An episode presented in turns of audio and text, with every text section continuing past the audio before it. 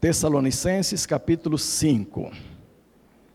Nós estamos iniciando o ano praticamente, as coisas estão, vai começar, as coisas vão começar a pegar fogo a partir de agora.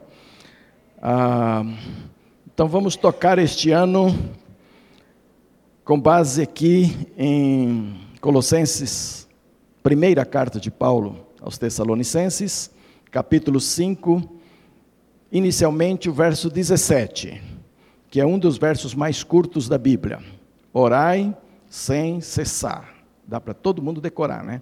Só fala assim: ah, mas eu não consigo decorar a Bíblia. Decora esse. Decora esse, entendeu? 1 Tessalonicenses 5, 16, 17. Orai sem cessar. Alguém tem dificuldade de decorar isso? E olha, se você decorar isso e obedecer, é? O restante da Bíblia inteiro vai se cumprir na sua vida. O restante todo, mesmo que você não decore mais nada. O grande problema é quando você é um bom decorador de tudo, decora muita coisa. O, pessoal que faz concurso público, ah, um deles me disse que tem que decorar o vadimeco inteiro. Vocês sabem o que é um vadimeco dos negócios públicos aí? Ó, dessa grossura assim, ó. tem todas as leis, tem a Constituição Federal ali, e tantas outras coisas, que para ser bom mesmo para prestar concurso tem que decorar aquilo tudo. Imaginando, crente decorar a Bíblia, pensou? Eu não sou capaz, não, não jogue isso para cima de mim, que eu não vou dar conta, entendeu? Não é? Não vou dar conta nunca. Eu já decorei muitas coisas, já participei de teatro na minha juventude e tal, mas tudo que eu fiz, que eu decorei naquela época, já vazou de um lado para o outro, já escapou, não está mais aí, entendeu? E não dá, né? Agora, é importante você decorar a palavra e cumprir a palavra, obedecer a palavra. Por isso eu estou dando essa receitinha, decorei esse que é pequenininho, mas coloque em prática. Coloque em prática para você ver o que vai acontecer se você aprender o princípio de orar sem cessar. Viu? Todos os dias, todos os momentos da sua vida, todo instante, ande orando. Pode até dirigir carro orando, só não feche os olhos, por favor, entendeu? Mas pode, você pode estar tá dirigindo o carro, pega uma estrada aí para 5, 6 horas, vai orando. Não feche os olhos, mas vai orando.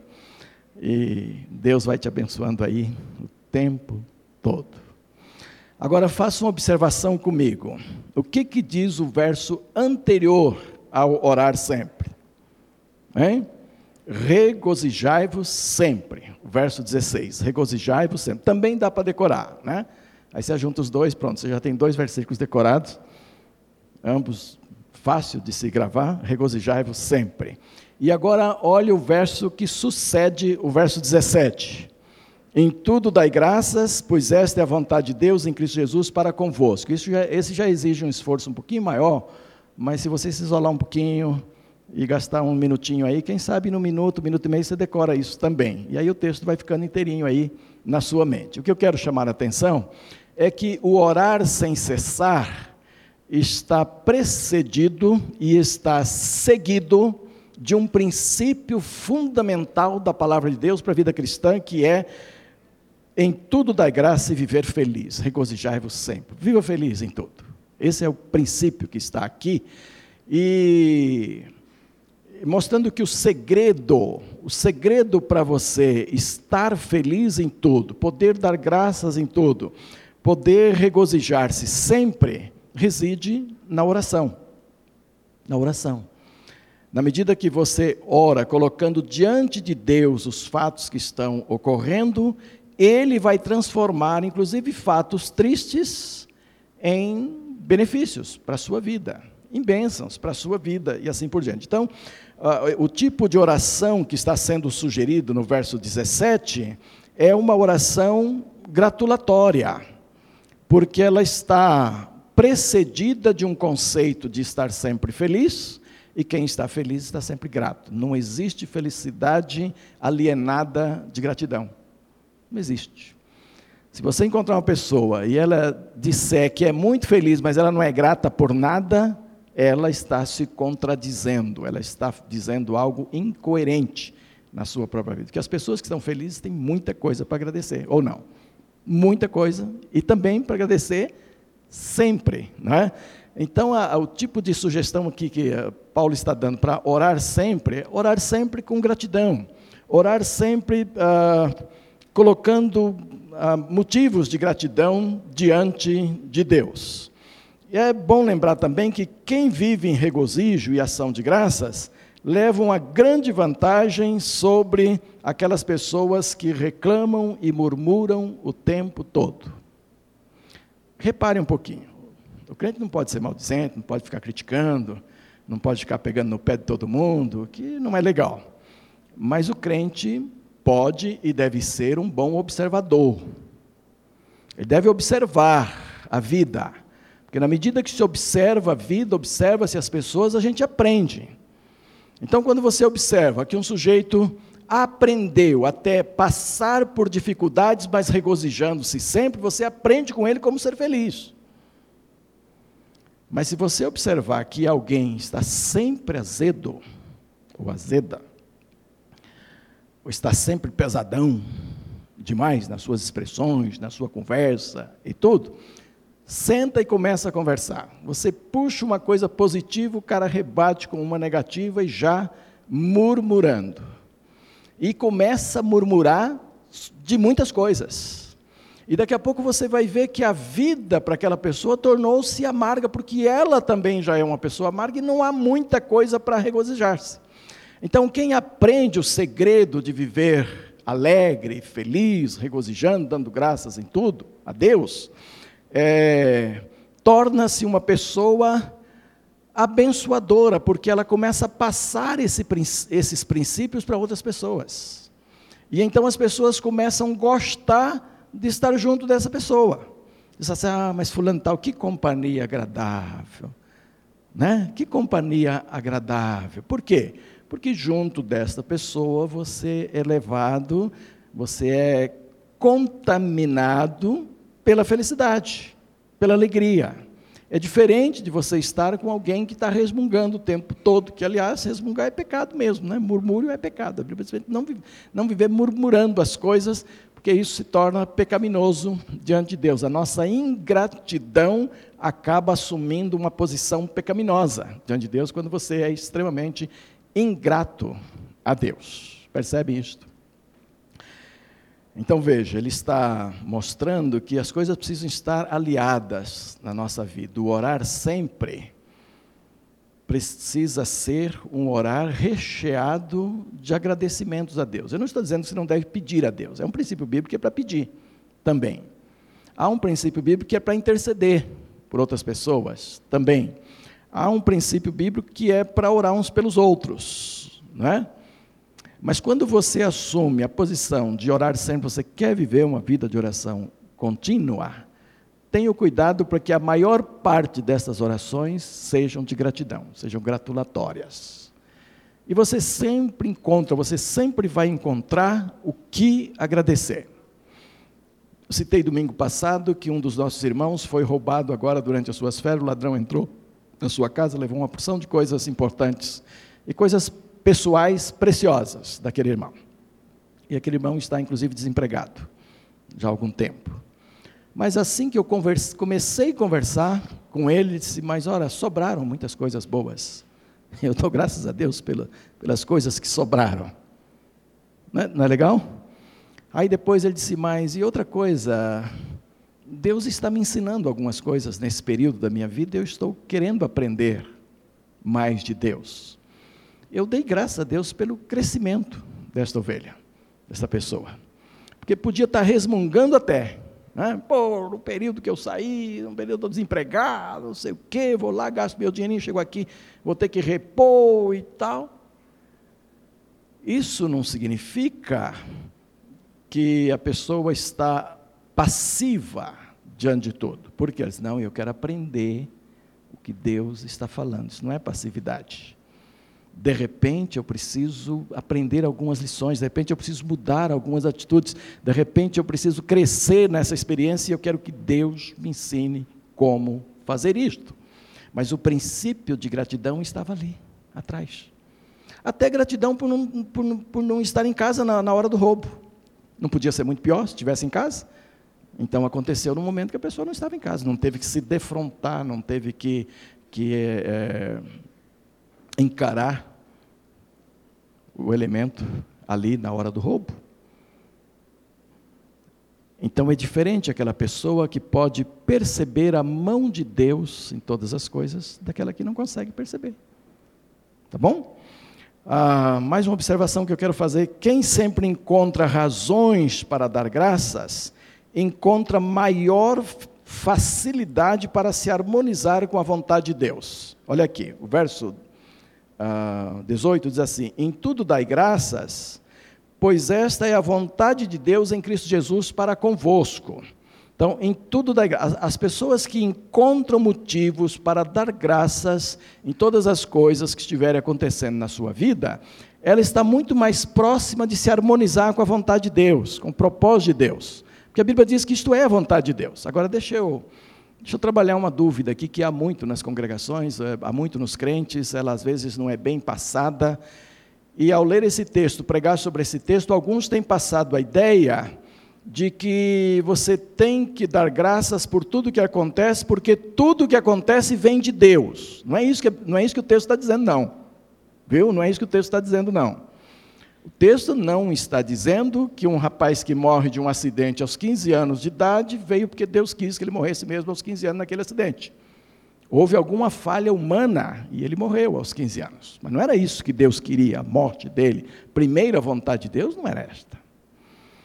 A, a Bíblia não está ensinando aqui que um casal com dois anos de vida conjugal se separa porque isto é a vontade de Deus. Não está dizendo isso, não. Viu? Está dizendo que dar graças em tudo é a vontade de Deus para o crente. Não que a coisa que aconteceu é da vontade, mas tem que dar graças. É diferente. Encontrar razões para dar graças com tudo que estiver acontecendo é diferente de entender que todas as coisas ocorreram porque é a vontade de Deus. Olha, você vai sair de férias, não revisa o seu carro, não leva na oficina, não vai ver se os freios estão bons, se a barra de direção está bom, se a direção está o quê, se os pneus estão em ordem e tudo, é claro que você está expondo sua vida a perigo. E pode acontecer um acidente que não era a vontade inicial de Deus, a vontade primeira de Deus. No entanto, se acontecer, você vai encontrar razões para dar graças a Deus e se arrepender de não ter se preparado bem, de fazer, consertar, aprender na vida. Então, é a vontade de Deus que demos graças em tudo. Porém, nem tudo o que acontece acontece porque Deus quer. Há muita coisa que acontece no mundo porque Satanás planejou. Viu? Há muitas coisas que acontecem no mundo porque Satanás foi lá e conseguiu derrubar. O crente não cai em pecado porque é a vontade de Deus, cai em pecado porque Satanás o derruba. E aí ele tem que se levantar daí, buscar dar graças a Deus, não porque caiu, mas porque Deus o assiste ainda ali caído, e Deus ainda o quer, mesmo que caído, quer que se levante, e daí, com ação de graça, se levantar e continuar servindo a Deus de novo. Mas ele não cai porque Deus quis que ele caiu. Ele pode aprender grandes lições de ter caído e aplicar a sua vida depois. Vocês já viram testemunhos de crentes nascidos na igreja, crescidos na igreja, depois se desviaram, foram para o mundão, experimentaram o pão que o diabo amassou, depois se voltaram para Deus e se tornaram uma grande bênção, abençoando congregações, dando testemunho. Mas aquele período todo que caiu, que foi lá comer o pão que o diabo amassou, aquilo não era vontade de Deus para a vida dele, não. Percebe isto? Então a Bíblia está dizendo que você tem que encontrar razões para dar graças a Deus.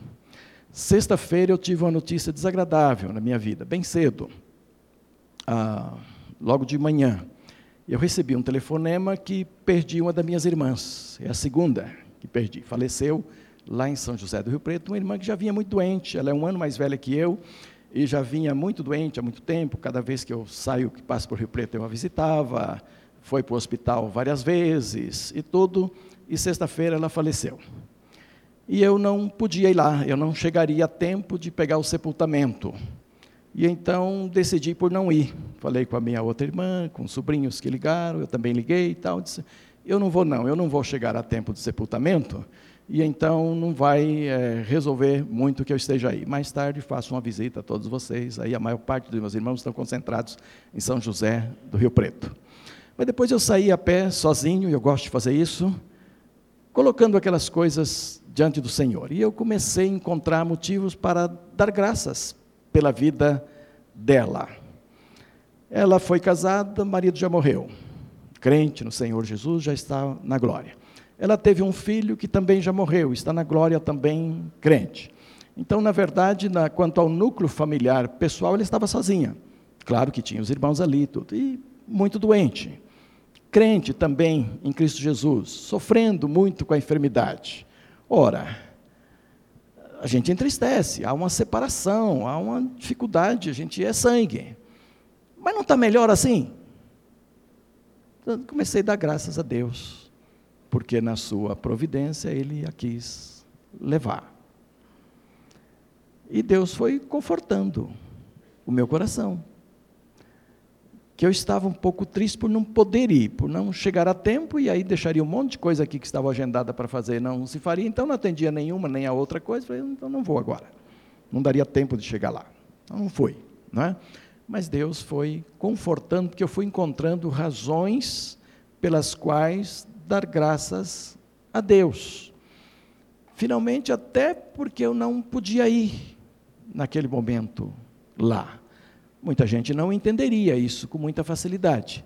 Mas se você começa a levar para Deus as questões, colocar diante dele, ele vai harmonizando o seu coração, até você ter condições de, de viver aquele dia e de não ser inútil ainda naquele dia, de fazer algumas coisas úteis, mesmo num sofrimento muito grande. Os irmãos percebem como é? Uma vez encontrei um rapaz crente no, no, no ônibus e ele estava louco da vida porque tinha ficado descalço. Ah, o seu tênis chamava atenção pela marca, pelo preço, e um camaradinho entrou, tira aí, rapaz, tira aí, passa para cá, passa para cá, senão lhe passa fogo, e tal. Rapaz, numa situação dessa, passa o tênis, passa a calça, passa tudo que estiver pedindo. No caso dele, só pediu o tênis. Ele entregou o tênis, e o ladrão caiu fora, e eu entrei e tal, e ele estava muito aborrecido, mas eu o conhecia. Ele disse, oh, rapaz, eu tenho que estar tá triste, eu comprei um tênis, eu estou descalço. Eu falei, rapaz, você está inteirinho. Nem a calça ele levou, você está vestido. Entendeu? Não, quando disse, nem a calça, porque geralmente leva tudo, deixa o cara de cueca, né? Nem a calça levou, nem a camisa, você está inteirinho, rapaz. Ele nem te machucou, nem. Rapaz, dê graças a Deus. Tênis você compra outro. Ah, mas não igual aquele. Horas. Ora. Tá certo, você não pode comprar outro igual aquele agora. Mas você desce aí, você compra um, alguma coisa. Ele levou teu dinheiro? Não. Um pouquinho que eu tenho está aqui. Rapaz, ele só queria o tênis. Graças a Deus que você está inteiro. Sentei com ele, fomos conversando, daqui a pouco disse, rapaz, você tem razão, eu tenho que dar graças a Deus mesmo, podia ter me matado, podia ter feito uma tragédia aqui no ônibus. Falei, olha, mais uma coisa, graças a Deus porque você tirou rapidinho o tênis e entregou. Senão as coisas teriam sido muito piores para todo mundo. E eu até não teria tomado esse ônibus, porque ia para a delegacia, aquele negócio todo, e quando eu, eu teria que tomar outro né, lá em São Paulo. Então é assim. O nosso egoísmo, a nossa, a nossa volta para a gente mesmo, o viver preocupados conosco mesmo, o viver a nossa vida 24 horas por dia olhando para nós, nos impede demais de ver o que Deus está fazendo. Percebe? Nos impede muito de ver o que Deus está fazendo. Eu li um esboço rapidinho lá no gabinete, eu acho que é esboço do Bruno dando 1 Coríntios. É isso, Bruno? Você vai dar 1 Coríntios? Você deu uma, uma introdução aqui, e eu cheguei um pouco mais tarde, eu não assisti a sua aula, e eu fui para o gabinete e vi uma, um esboço do que ele está ensinando lá. E aí eu vi uma coisa assim, talvez eu não fale certinho, viu, Bruno? Mas você vai dar a aula e o pessoal vai saber direitinho. Mas alguma coisa assim, se tais e tais versículos do começo da carta fossem lidos sozinhos, você pensaria que essa é uma igreja perfeita, porque está lá uma igreja perfeita. Mas se eles fossem retirados da carta, você teria uma igreja a pior que existe, imperfeita. Então o que Deus fez? Botou as duas coisas, tem qualidades boas, tem qualidades ruins ali. Não é? Agora, a maior razão é por que Coríntios permaneceu como carta, está lá na Bíblia e tudo, uma igreja terrível, fora aqueles versículos realmente muito ruins, cheia de problemas e tudo. Por quê? Será que primeiro, a igreja de Corinto é pior do que a terceira? Eu acho que é. Mas de repente Deus olha e diz: Rapaz, abre o olho, homem. Tenha cuidado.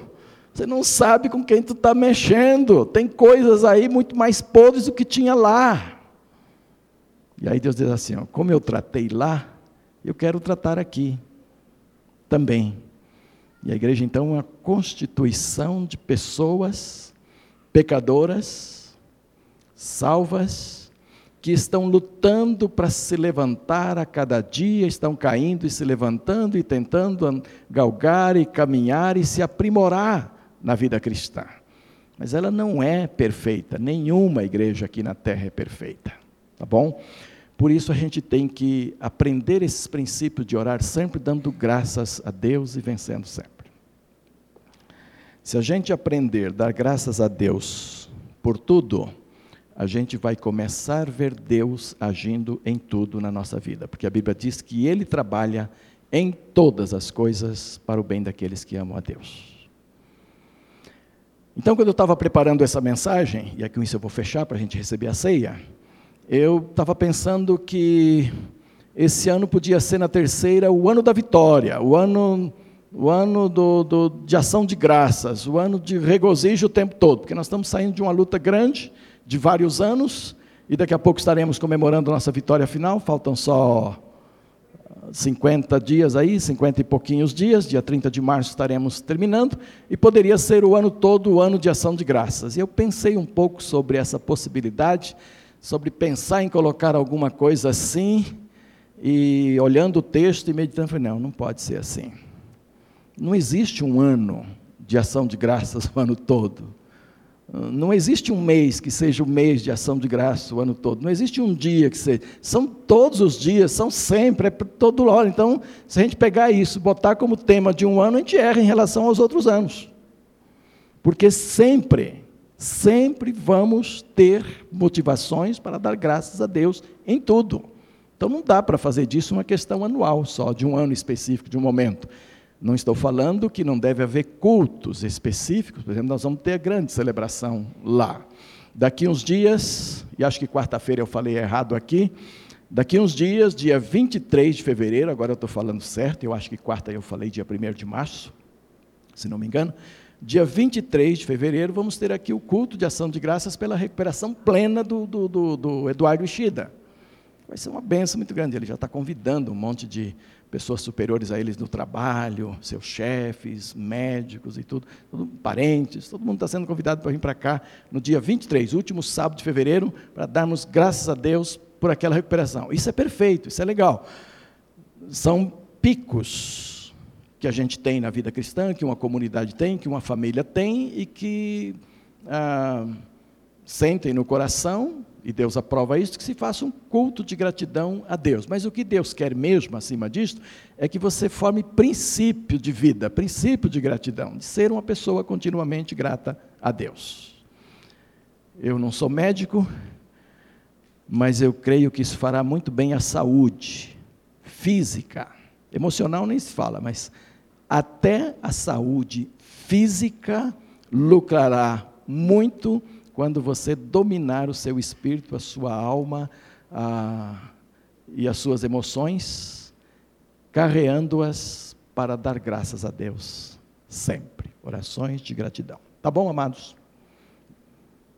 Vamos caminhar esse ano pensando assim? Como ensaio para os outros anos, para nunca mais perder de vista que deve ser assim a vida do crente, dando graças a Deus. Baixe a sua cabeça onde você está agora. E eu quero desafiá-lo a pensar neste momento, só você e Deus, em três motivos. Poderia dar muitos, mas não temos tanto tempo.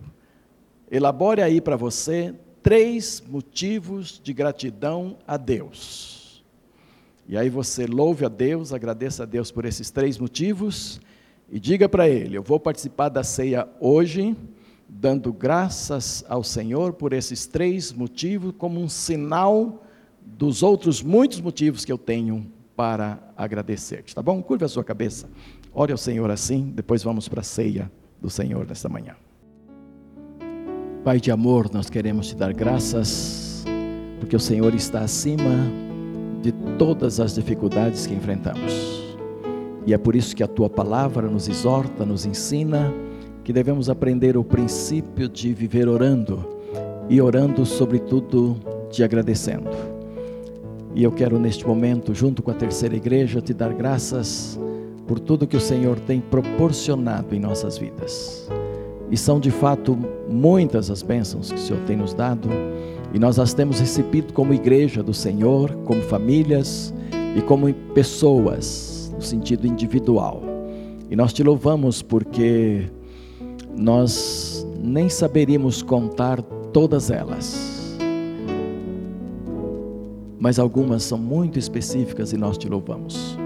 Eu quero te louvar pela vida da terceira igreja. Eu quero te louvar pela liderança firme que o Senhor tem dado à terceira igreja, pelos líderes, pela equipe ministerial e por tudo aquilo que o Senhor, neste ano de 2008, já planejou acrescentar à terceira igreja. E eu peço, Senhor, que tenhamos a visão do Senhor, a sabedoria do Senhor, a paz que vem do Senhor, para que recebamos todas aquelas bênçãos que o Senhor tem escolhido para nós e nos dê a capacidade, o discernimento de trabalhar unidos para a honra e a glória do teu santo nome. Abençoa a nossa equipe ministerial que está trabalhando, cada um nas suas áreas, em todo, e aqueles que Senhor vão acrescentar ainda, que o Senhor irá acrescentar este ano. Hoje à noite estaremos trabalhando a questão de ministro de música, que o Senhor nos guie com muita sabedoria em todas elas. E agora, Pai, vamos participar da mesa do Senhor, da ceia memorial. E queremos pedir a tua presença, a tua direção, para que façamos com muita gratidão no nosso coração, pois assim oramos em nome de Jesus. Amém e amém. Eu quero convidar os diáconos.